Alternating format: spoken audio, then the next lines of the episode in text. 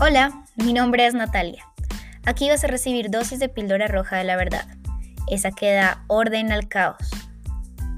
Yo estoy convencida de que el caos solo es falta de información, así que decidí comenzar a compartir los diferentes temas, inquietudes y personas que han pasado en el proceso de la búsqueda del sentido de la vida. Si tú eres alguien que le gusta ir un poco más allá de lo que está enfrente de sus ojos, que cree que puede despertar de la prisión de la mente y evolucionar, estas dosis son para ti. Bienvenidos a todos a esta nueva dosis de píldora roja.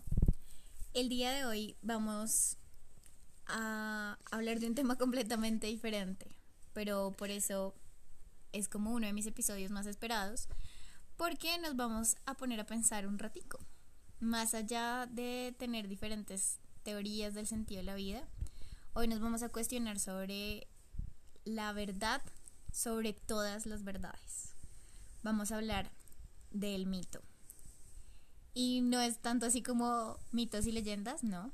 Eh, es algo más profundo, filosófico y bueno, por eso traigo invitado a mi hermano. Mi hermano es estudiante de antropología y filosofía de la Universidad Nacional de acá, de Bogotá, Colombia. Y él me propuso hablar de este tema hace un tiempo, lo hemos discutido un poco y creo que, que nos va a ayudar a entender muchas cosas sobre, sobre esto, sobre cuestionarnos sobre la verdad. Entonces, ¿por qué querías hablar del mito? Porque es tan importante saber sobre este relato sagrado. Bueno, este relato sagrado nos importa a todos, creo yo, porque es la forma donde se constituye toda la verdad que nosotros proponemos del mundo. Es decir, la forma en que pensamos el cosmos, el universo, nuestra realidad está conformada y viene de estos mitos o del mito, dependiendo de cada cultura. Eh, el mito normalmente es, como digo, es un relato sagrado, pero cuando yo digo que es un relato sagrado, tenemos que entender que es tanto un relato y que es lo sagrado, ¿no? Porque si no nos volvemos locos pensando, decimos relato sagrado, pues bueno, cualquier cosa puede ser un relato sagrado. Listo. Eso, esa iba a ser mi siguiente pregunta, como qué es un relato y qué es entonces sagrado. Bueno, relato es viene del latín re, que es como reiteración, algo que se repite, y latum algo que sucedió. Entonces es volver a traer, volver a contar algo que ya sucedió. Precisamente contar, cuando decimos yo cuento, cuento es números, ¿no? Entonces es una enumeración de hechos que ya sucedieron. Un cuento es precisamente un conteo de hechos. Ok. Em, y es sagrado, y aquí es donde es la clave de todo el mito, es porque lo sagrado es este sitio de poder es sagrado porque sucede en un espacio y un tiempo sagrado. Un espacio y un tiempo de poder. Un espacio y un tiempo que se va más allá de nuestros pensamientos, de nuestras realidades y de nuestros tiempos. Es en un espacio que probablemente ni siquiera podemos acercarnos, nada más que por precisamente el mito. Ok. Bueno, ¿y qué tiene que ver el mito conmigo? O con nosotros, ¿sí? O sea, es como, wow, súper lindo, suena súper profundo, vamos a pensarlo, pero ¿de qué me sirve ponerme a pensar en los relatos sagrados que existen? Bueno, el relato sagrado tiene esta particularidad de que básicamente conforma todo lo que pensamos. Entonces, como relato, como enumeración, como te lo estaba nombrando, también nos ayuda a pensar nuestra realidad. Nuestra realidad está construida en estos relatos. Todos los pensamientos y todas las ideas que tenemos están construidas a partir de estas historias que nosotros tenemos de un pasado que no, ni siquiera está en un pasado muy cierto, ni en una fecha muy específica, en un espacio muy específico, pero que nos construye como toda nuestra posible realidad, todo nuestro mundo. La forma en que entendemos y construimos las ideas que tenemos sobre algo están construidas bajo un relato, una descripción. Precisamente es nosotros vemos un mundo totalmente desordenado y lo ordenamos. ¿Cómo lo ordenamos? Enumerándolo. poniéndole hechos encima, poniéndole personajes, arquetipos. Entonces precisamente el mito nos importa porque conforme y ordena nuestro mundo, ordena nuestra realidad, ordena nuestra idea de verdad. Bueno, ¿y qué pasa entonces cuando hay muchos mitos? Hay entonces muchas verdades, como cómo saber cuál mito es verdadero, cuál no, o todos son verdaderos. Bueno, eh, aquí hay es complicado porque precisamente el mito tiene otras particularidades, ¿no? Como relato sagrado, como digo, es, es un espacio, es una historia, un cuento que sucede en un punto de poder. Esto da génesis a toda una cultura. Ok, Entonces, bueno, si lo pensamos como, no sé, el relato sagrado de la historia, digamos, la historia francesa. El no hay un relato más sagrado que la Revolución Francesa para alguien que cree en la libertad, que cree en la hermandad, que cree... Y, es, y, y cuando nosotros hablamos de la, de la Revolución Francesa como tal, del momento en que sucedió este hecho, lo pensamos como algo divino, como lo pensamos en las pinturas de esta mujer con la camisa rota, la Ujú. bandera de Francia, en como un mundo divino, un- donde los dioses se en- encontraron y efervecieron y chocaron contra toda la sociedad y la rompieron en dos, ¿no? Eso es un relato sagrado. Y es un mito, precisamente, y nos construye. Ahora, eh, precisamente, tú dices que hay varios mitos, sí, sí. La sociedad, la cultura está conformada por varios mitos. Es algo que tenemos que entender. Bueno, ahí quiero entender bien eso, porque entonces, como en el orden en mi cabeza está el mito por encima de la cultura o dentro de la cultura hay muchos mitos. ¿Cuál es primero? Es difícil saberlo. Yo creo que es una relación dialéctica. Es una relación de complementariedad y de oposición al mismo tiempo. Normalmente lo entendemos así. Pero yo siento que es una relación más que es inmanente, o sea, que nace de sí mismo. O sea, el- la cultura nace el, el mito y el mito nace de la cultura. Y los dos nacen al mismo tiempo necesariamente. A pesar de que son algo diferente, que es difícil saber decir dónde poner la diferencia, están ambos juntos. Y sin una cultura sin mito no existe. Pero un mito por sí solo tampoco existe. Ok. Y, y, y bueno, y en esta relación cultura-mito, entonces no pueden haber mitos personales. Mm, es que es complicado, porque no hay mitos personales como tal. Todo siempre es colectivo. Sí, es colectivo porque precisamente la verdad se, necesariamente tiene que ser colectiva. La verdad que nace de estos mitos, de estos relatos, es una conexión, es una intersubjetividad, como lo llamaríamos nosotros. Es decir, son varias subjetividades que afirman que algo es, algo es real, que algo es verdadero. Porque si tú fuera, tuvieras un mito completamente personal, estaría- serías un esquizofrénico. Ok. ¿Sí? Porque esta persona, pues no sé, un esquizofrénico, ¿qué hace? ¿Qué es lo que sucede en la mente de un esquizofrénico? Tiene un montón de fenómenos, de hechos que suceden a, a su alrededor y los clasifica a su forma. Y los ordena en la forma en que él los entiende. Pero nadie más los entiende así. Entonces, pues claro, claro, se clasifica como el loco. Y precisamente entonces él tendría un relato que sucede en su mundo, pero no sucede en el de nadie más. Necesariamente es una relación colectiva. El mito es colectivo y es un relato que nos contamos todos y no sabemos muchas veces que está ahí. Eso, bueno, ok, no sabemos qué está. ¿Cómo hacemos para saber bajo, qué mito estamos? Sí, como, como arranco yo a pensar como eh, bajo qué cultura estoy y con qué mito está relacionado, porque me produce curiosidad, pero todavía sigo sin entender para qué me sirve saberlo. Bueno, es difícil describir y encontrar sus los propios mitos, ¿no? Porque precisamente son obvios. Son, son tan obvios para nosotros que no los percibimos. Precisamente es una guerra contra lo obvio y contra del mito. Porque nos describe todo el mundo, o sea, nos hacen entender nuestra realidad completa. Nos hace pensar nuestra realidad tanto que nosotros no sabemos que esa historia, ese relato que nos decimos entre nosotros, estaba ahí. Porque si no estuviera ahí, no pensaríamos el mundo como lo pensamos. Precisamente, cuando pensamos el mito de otros, de otras culturas, o de otra cultura antigua, nos damos cuenta que ellos tal vez ni siquiera pensaban que todo el tiempo era, estaba presente en su cultura ese, ese relato que ellos, ellos habían contado. Pero para nosotros es muy obvio, pero cuando se trata de nosotros mismos, no nos damos cuenta que ni siquiera está ahí. Porque es que el mito describe las fuerzas profundas de nuestra cultura. Describe esas cosas que nos hacen relacionarnos, describen esas cosas que nos hacen tratar con nosotros de una manera u otra. Y aquí la pregunta que me está haciendo, ¿para qué te sirve? Porque cambia la forma en que tú entiendes las relaciones con nosotros.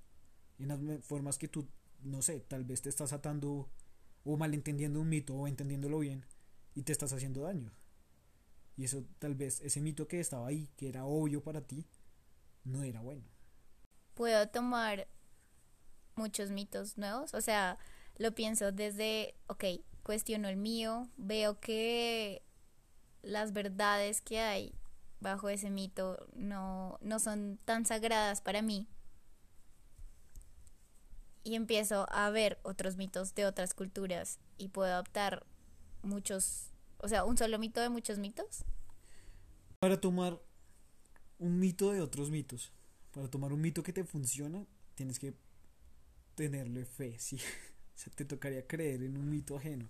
Yo creo que es importante estudiar el mito, no solo porque nos hace entender las formas de que nosotros percibimos y entendemos lo obvio, porque es que el mito nos hace percibir, como ya dije, nos hace construir la realidad, nos hace también percibirla, como la percibimos, como la sentimos, como la olemos, o sea, que es la percepción, como amamos incluso, está escrito por un relato que está ahí siempre y no nos damos cuenta que estaba ahí. Entonces cuando pensamos en otros mitos, en un mito ajeno, que yo de hecho apoyo esa idea, y es poder tomar los mitos de otras culturas, y en especialmente los mitos que son saludables, son buenos para nosotros, y tomarlos y hacerlos parte de nosotros. Pero para, para poder hacer eso tenemos que aprender a percibir como ellos, aprender a sentir como ellos, para hacerlo real, para poder sentir un mito diferente. Entonces, por ejemplo, podría escribir un mito que, no sé, un, relato muy típico de nosotros, porque es que hay mitos que yo describo como sagrados, pero, pero muchas veces el amor romántico, el amor romántico que como lo entendemos ahorita actualmente en la sociedad, es una historia de un muchacho que se acerca con una muchacha y se enamoran y viven juntos para siempre. Mm, están suceden estas historias normalmente en tiempos que no sabemos dónde, normalmente en un reino muy lejano, que es un espacio que no existe en este mundo, en un tiempo que no existe en este mundo, pero nos lo contamos todo el tiempo. Y se reproduce todo el tiempo en las televisiones, en los cuentos, en etcétera, etcétera. Lo vemos todo el tiempo y nos lo creemos profundamente. Muchas veces no nos damos cuenta que está ahí. Y eso es un mito. A mí me gustan los mitos mucho más celestiales, ¿no? Pues porque la mística es bonita, pero, pero hay mitos que nosotros nos repetimos todo el tiempo y esos son los que creo que son muy importantes de, de revisar. ¿Como cuáles? Ya bajémoslo a ejemplos para entender un poco más. Bueno, pensemos en Blancanieves. ¿Blancanieves qué es? O sea, y aquí es un apoyo totalmente al, movimiento feminista. Blanca Nieves, ¿qué es? Es una mujer que es buena, entre comillas, y, y que es bella físicamente, y se va a trabajar, va, va, a, serle, va a ser la empleada de siete manes que encontró en la, en la mitad de la nada, y por eso la protegen, y, y, una mujer anciana le hace daño, y por eso encuentra su amor ideal. ¿no? Sí. Y eso es algo que espera mucha, mucha gente. Cenicienta Cenicienta es un cuento que nos contamos todo el tiempo. No creo que no hay telenovela que no se haya explotado a Cenicienta. Puedes ver mil telenovelas con Cenicienta, la, típica sirvienta de la casa que se enamora del jefe de la casa y, y resulta siendo dueña de todo. Y ella, ella era la dueña de todo y se reproduce, ¿no? se vuelve algo que siempre estuvo ahí y no lo creemos. Y lo esperamos inconscientemente también. Claro, pues es como no, y es un relato que nos contamos, exacto. Nosotros esperamos con el corazón que la, la sirvienta sea la dueña de la casa porque ella es la buena gente y la madrastra malvada que se quedó con todo le saquen los ojos como en el cuento original. Entonces, bueno. Pero un momento, eh, Blanca Nieves, ¿qué tiene que ver con el feminismo? No, pues estoy totalmente en contra de Blanca Nieves. Ok. el feminismo no estaría, no la apoyaría mucho. O si la apoyaría, cambiaría la historia, porque es que cambiar la historia es cambiar los mitos. Y cambiar los mitos es cambiar el mundo, porque el mito conforma el mundo. Entonces, creo que no tiene nada de casualidad que ahora las historias intenten cambiarse. Que las, las fantasías que nos cuentan a los niños se intenten cambiar. Pero no solo los niños, también las intentamos cambiar a nosotros mismos. Sí, como que ahora las películas, los protagonistas son negros y que la protagonista es latina y ella es la que salva al mundo y no necesita de un príncipe azul que la rescate. Claro, claro. Eso es una idea de intentar cambiar el mito, ¿no? Pero yo creo que muchas veces comete el error de intentar cambiar solo las narraciones y no entender bien el mito primero. Y yo creo que precisamente por eso tenemos que entenderlo primero. Porque ah, cuando tú entiendes el mito puedes contar historias nuevas. Y ahí es donde se cambia el mito. Porque lo que están haciendo es simplemente reemplazar a los agentes del mito. Simplemente están reemplazando a la heroína, ya no es Blanca Nieves, ya no es la bruja malvada y ahora Blanca Nieves es la que la mata, ¿no? Como en la historia de Blanca Nieves y el cazador, no sé. Sí, la nueva Blanca Nieves. Sí, la, la nueva Blanca Nieves. Ella es ahora, pero la misma historia, es el mismo mito. Realmente no cambia nada, solo que se intenta transformar a las malas. Mientras que si se intentan crear nuevos mitos, transformar nuevos mitos, se puede llegar a un, nuevas percepciones de realidad.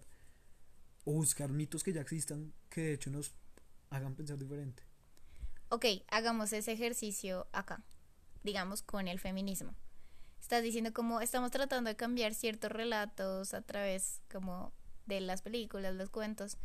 Entonces, ¿cómo se podría analizar bien eh, el mito para cambiarlo en serio bien? Primero hay que, cuando tú haces algo obvio y lo, lo dejas de hacer obvio, lo sacas de la obviedad, lo puedes entender, percibir y transformar. Pero es en ese momento en que cuando tú lo sacas de estas raíces, no, no pierde lo sagrado, pero tú puedes decir, no quiero confiar en esto. No quiero este poder, porque sigue siendo poderoso, sigue estando latente para siempre. Es un, es un poder que mueve a la sociedad. Voy a hacer un ejemplo un poco más exterior de, nosotros. Los Nunchambuluk creían que su universo estaba, estaba dado y era el centro del universo, era un poste que ellos tenían, que ellos cargaban todos los años porque ellos eran nómadas, seminómadas. Pues, iban con su postecito, lo ponían en un sitio y ese era el centro del universo. Entonces se movían con el centro del universo porque su Dios subió al cielo por este palito, por este tronco, ¿sí? por esta columna. Y un día se les cayó. Entraron en anomia social y se murieron todos. Dejaron de comer, dejaron de beber, dejaron de reproducir. Se murieron todos. Algunos incluso se suicidaron. Porque este era el centro de su mundo. Y antes de eso no había nada más. Ok. Eso es muy poderoso, pero digamos ahí, ahí que hubiese sido el ejercicio de intentar cambiar el mito, que alguien dijera, no me voy a morir porque un bastón se rompió, Sí, sí, sí. pero como el que se sale del hoyo y toma una acción diferente para que se rompa el mito, ahí se hubiera ejemplificado. Yo creo que ah, es complicado, ¿no? Es, es bastante, es bastante denso, es una pregunta muy complicada. Porque realmente era malo que el centro del universo fuera Sebastián. Realmente él tenía que salirse de ese hoyo. Esa es la primera pregunta que tendríamos que hacer. Primero las, prim- las preguntas que tenemos que hacer, ¿ese mito es malo? ¿Ese mito nos hace daño? Si no nos hace daño, ¿para qué cambiarlo? Si mantiene la funcionalidad de toda nuestra vida, de, nuestra, toda, de toda nuestra realidad. Pero si, si pensamos que, que el mito es malo, pues lo primero que tenemos que hacer es reconocerlo y buscar otros mitos. Al O sea que podríamos decir que primer paso, preguntarnos si hace bien o hace mal. Sí, claro. Segundo paso, ver su origen. y como preguntándonos qué hace bien o hace mal, ¿no? Por ejemplo, hay un mito, hay un mito muy interesante que nosotros nos contamos. Y es el de Sherlock Holmes. Ok. Hay una conferencia increíble que da un, un profesor que, de mi universidad que se llama Carlos Páramo sobre Sherlock Holmes y Jack el Destripador. Pero básicamente él nos describe como Sherlock Holmes es la imagen de el hombre racional.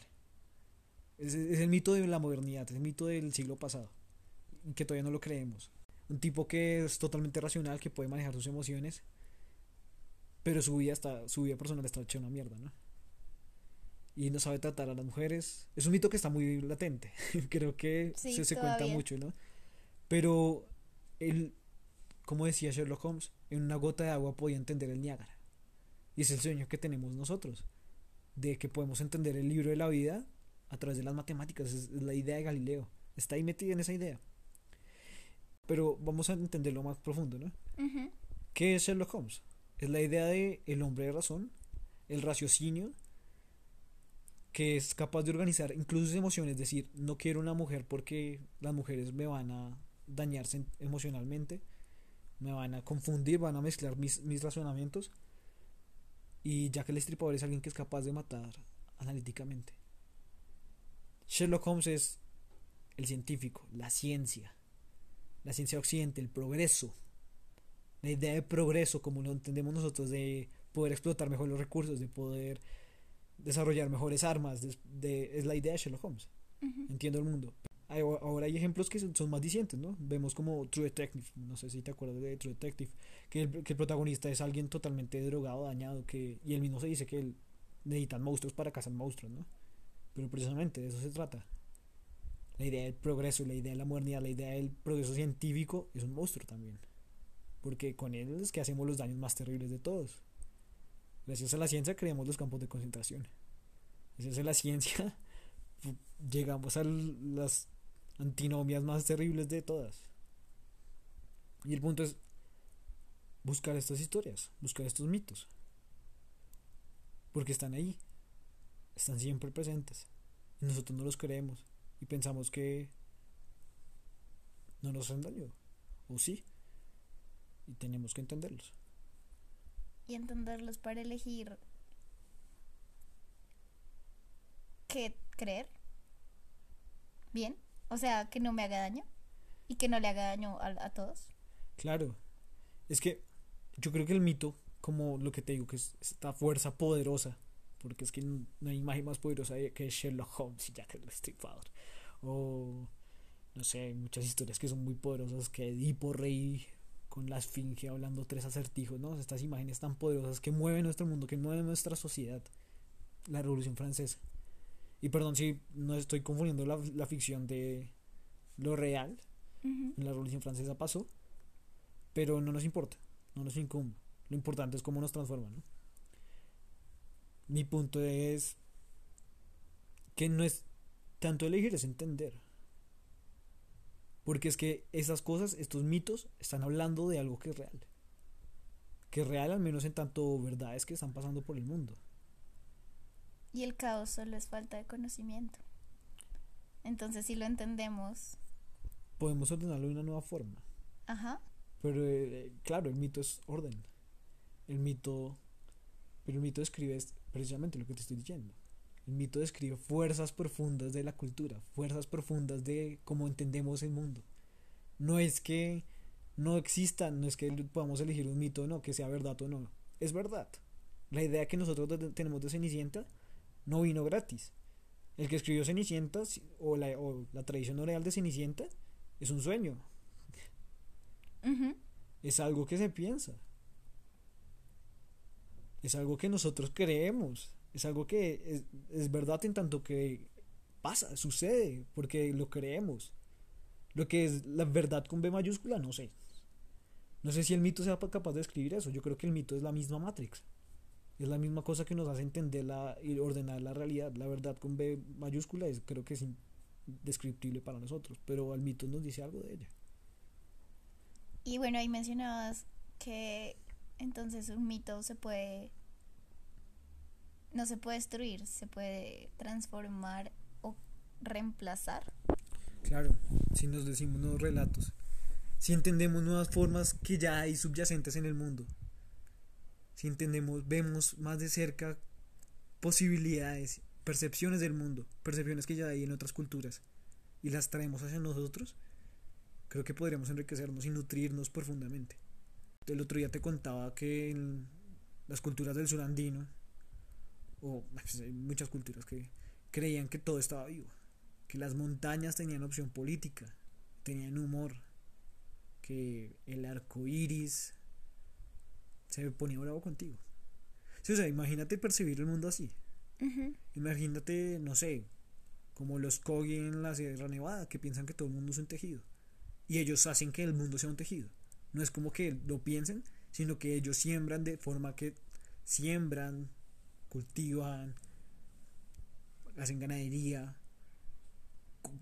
hacen comercio, todo lo hacen como un tejido, como el mismo tejido que hacen en las mochilas. Es exactamente el mismo tejido. Cuando lo ves en la realidad y piensan que el universo es eso, pero es que no lo piensan, es que el universo para ellos es eso. Efectivamente es un tejido. Y si lo pensamos y podemos sentir estas nuevas percepciones, podemos enriquecer mucho nuestro mundo. Y no solo enriquecerlo, sino volverlo mejor. Porque hay muchas ideas, muchas posibilidades subyacentes que solo el mito nos está describiendo que podríamos traerlo a nuestra realidad. Suena increíble. Pero ¿cómo funciona eso? ¿Cómo funciona el primero hacer que la gente se cuestione por otros mitos, ¿no? Que quieran indagar sobre ellos, que se quieran preguntar si hacen bien o no a los otros. O sea, primero y ahí como, ok, ¿cómo hacemos que esto llegue a todo el mundo para que la gente se cuestione? Y segundo, si ya nos cuestionamos, ¿cómo se transforma un mito? O sea, todavía me parece muy difícil. Claro, fácil no es. Hay que comenzar por ahí. Pero creo que se puede hacer. Y lo hacemos. Mira nada más todos estos movimientos de la gente que hace, ¿cómo es que llaman ellos? Los que hacen yoga. Como tienen estos templos aquí en, en Bogotá. Imagínate un templo de yoga acá en Bogotá y hay. Y, empiezan a pensar las historias, que leen las Vedas. Y se ponen y se concentran a leer las Vedas. incluso la gente, incluso los buenos cristianos, ¿no? Que pueden ponerse y leen la Biblia o leer, no sé, incluso tradición judía sea, tradición es lo que hay. Leer los mismos mitos como los que yo te contaba. Mitos de acá, de los guayúos del Orinoco. O pensar el mundo de una forma totalmente diferente. solo hacer el trabajo de sentarse y concentrarse y tener la empatía suficiente y poner el corazón de que ellos te estén diciendo la verdad, creo que podrían cambiar el mundo entero. El simple hecho de... Es difícil, claro, pero decir, voy a pensar el día de hoy cómo se siente que este universo sea el estornudo de Shiva. Sí. Pensar que estoy. Es, Dios está así tomándose una siesta. ¿Cómo yo pensaría el mundo? ¿Cómo me ayudaría a mí? ¿Qué podría hacerme bien? ¿Y cómo podría hacer que esa idea que me produce estas nuevas formas de creatividad las pueda llevar a la realidad? Hay ideas que sean, se propagan todo el tiempo y que nacen de leer y meditar y ser empático realmente con, con los mitos de los otros. Ok. Vuelvo a una pregunta que te hice al comienzo. Y es, ¿la ¿puedo tomar muchos mitos para crear un nuevo mito? O sea, porque tú decías, hay que creer en profundidad de verdad en ese nuevo mito. Sí. ¿Se puede creer de verdad en muchos mitos? Yo creo que es posible. Fácil no es. Por ejemplo, comencemos porque en Occidente nosotros creemos en el principio de no contradicción, ¿no? Y muchos se van a contradecir y nos vamos a volver locos. Porque a nosotros no nos gustan las contradicciones. Hay culturas que no tienen ningún problema con las contradicciones pero nosotros sí. Y construir un nuevo mito. Yo creo que el mito, como te decía, el mito habla de algo que ya está, ya existe. Entonces no es como construir un mito, es cambiar la realidad a partir de tener la empatía suficiente de conocer otros mitos. Tener la empatía suficiente de sentir otras formas de percepción, de ponerse en el trabajo de decir, venga, y si pienso hoy que el sol es mi amigo, o que el lavamanos se va a resentir si le pego.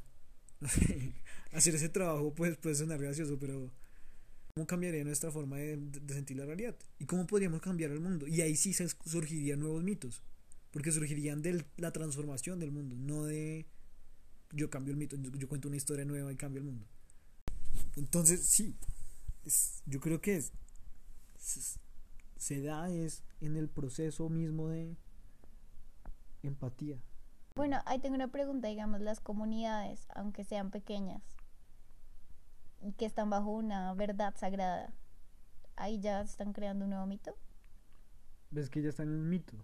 Sí, por ejemplo, mi verdad sagrada, que no vamos a entrar a discutirla, pero mi verdad sagrada es que todo es perfecto, todo está como tiene que estar. Entonces somos un montón de personas en el mundo que creemos que todo es como tiene que ser, por tanto lo agradezco y al agradecerlo automáticamente ya somos felices bajo esa creencia. Entonces ahí ya hemos creado un nuevo mito este grupo de personas. Bueno, primero diría que no es un nuevo mito. Esa idea es más vieja que... Sí, pues bueno, estudiándola viene desde los estoicos o más atrás. Mucho más atrás, estoy completamente seguro de ello. La idea de que el mundo es perfecto pues viene casi de todas las culturas, porque precisamente ellos creen en los dioses, ¿no? y tienen una creencia de que este era el mejor mundo posible. Entonces primero creo que ya es un mito que ya estaba latente y solo le están adaptando estas, estas personas, como tú. Pero en dado caso que hubiera una realidad nueva, que un grupo de colectivo hubiera creado y creído, se daría, se darían nuevas historias. Creo que esta idea del mundo perfecto no es, no es un mito per se. Los relatos que describen un mundo perfecto es el mito. Los mitos, el mito de, vendría de precisamente de la creencia en este mundo perfecto, en este mundo bien hecho, en este mundo como tiene que ser. Nacería de alguna parte. Y ahí saldrían los nuevos mitos. Ok. Bueno, de todo esto, lo único que es, se me viene a la mente es como tenemos que hacer que todo el mundo entienda qué es, cuál es un mito y que cree su nuevo mito. O sea, como tenemos responsabilidad los que tenemos como el privilegio de cuestionarnos de que otros se cuestionen. Claro. Eh, me parece totalmente cierto. O sea, toca es ponernos a trabajar y también pensar. Porque hay muchos mitos que, como digo, son obvios. ¿Qué es lo obvio? Lo que nadie ve porque todo el mundo ve. Tenemos que hacer el trabajo de buscarlos, conocerlos, escribirlos y ver si nos sirven o no. Y desde ahí, a partir de ahí, sí hacer esta idea de comunicarle a todo el mundo. Porque hay muchos mitos que van, van a estar ahí presentes y si nadie los comunica, pues van a seguir afectando. Bueno, ya para cerrar, ¿qué te gustaría que la gente se llevara sobre el mito? ¿Por qué querías hacer esto? Porque me gustaría que la gente se tomara el trabajo de ver otros mitos. A mí conocer los otros mitos me parece divertido, pero ver otros mitos porque les permitiría percibir el mundo de formas diferentes. Imagínense entender nuevas formas de amar, entender nuevas formas de querer, incluso entender nuevas formas de odiar, o incluso pensarnos, no sé, que el cielo, el cielo es de izquierda y la tierra es de derecha y por eso es que están todo el tiempo agarrados. o sea, yo creo que sería fascinante pensar el mundo de estas formas. Y creo que la gente se debería llevar eso en el corazón. Debería pensarse el mundo de nuevas formas imposibles porque cuando se piensan las cosas dejan de ser imposibles.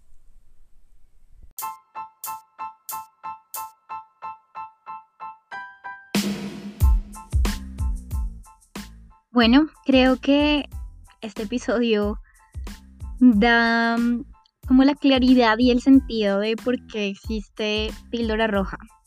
Y es cuestionarnos sobre la verdad, cuestionarnos sobre nuestras propias verdades, sobre lo que se nos ha dicho y sobre lo que queremos decir al mundo. Y como al poner en duda las verdades que tenemos y poner en duda las verdades de otros y ser empáticos también con los otros, hace que haya una transformación en el mundo. Eh, este episodio es muy importante para mí porque, pues bueno, lo hice con mi hermano, porque trae las bases de lo que significa tomarse la píldora roja de la verdad y con la que se abre la oportunidad de que todos nos cuestionemos más allá desde las creencias y desde cosas como efímeras, sino que nos sentemos a pensar, a cuestionarnos, a indagar hasta el fondo las cosas y, y así hacer un mundo mejor. Tenemos el privilegio de dudar y hay que aprovecharlo. Entonces, espero que a más de uno le haya llamado la atención, que si quiere cuestionarse más cosas, bienvenido sea a que me escriba y nos sentamos a filosofar toda una tarde junto a mi hermano. O que él nos enseñe también a filosofar. Y bueno, pues nos escuchamos en una próxima píldora roja para seguir cuestionando verdades.